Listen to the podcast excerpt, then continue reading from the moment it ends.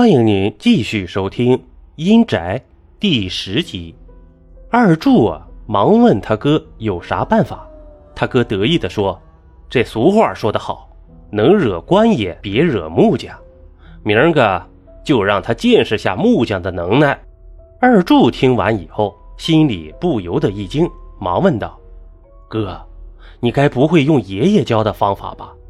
他哥笑着点了点头：“哎，那可不行。”爷爷当年教的时候就说过，学只是备不时之需，千万不能用于歪念，这可万万使不得。再说这房子也不是招娣婶住的，那是给来福两口子盖的。来福这兄弟为人可说不出二话来。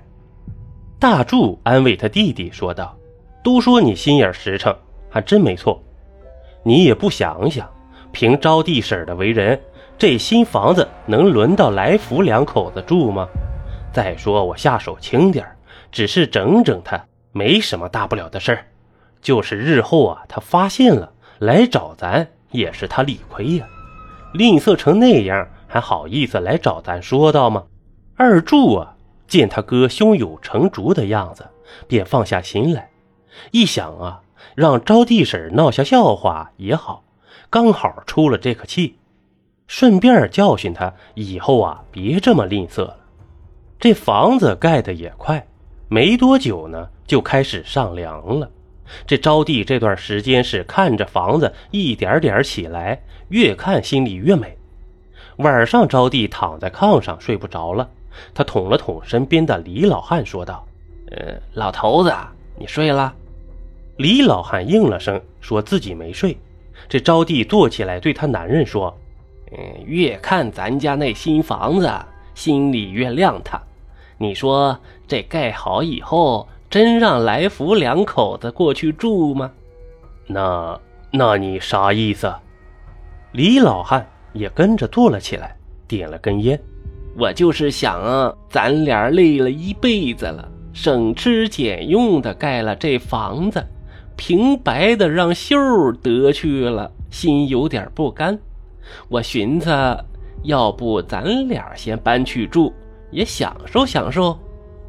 呃，我也寻思过，那老子还没享受，哪有儿子先享受的道理呀？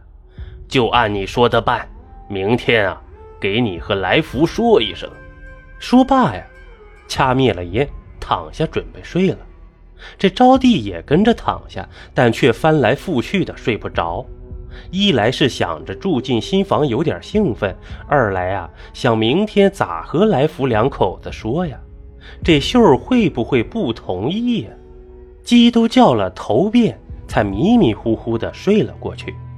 第二天，招娣趁吃早饭的时候和来福两口子说了要搬去新房住的事儿。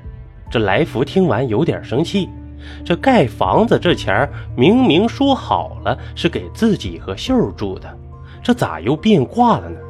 刚想要理论理论，秀儿却在桌底下踩了他一脚，来福啊便没有作声。秀儿却对她婆婆说道：“娘，这事儿啊不用商量，您二老辛苦了一辈子才盖起这新房，肯定是您和我爹搬过去住了。”招娣没想到这么顺利。听完后，忙夸秀孝顺，又说：“嗯，我和你爹早晚都有那么一天，这两处房子呀，都是你们的。看你说的什么早晚的，这一大早多不吉利呀！你和我爹就安心住吧。”吃完饭回屋以后啊，来福问秀：“为啥同意娘他们住新房啊？”秀笑了笑说。这要是不同意，你娘闹起来，那村里人该笑话咱不孝顺了。咱不就为了分开过吗？住哪儿不一样，分开就行了呗。来福想想也对，还是自己媳妇有远见呢。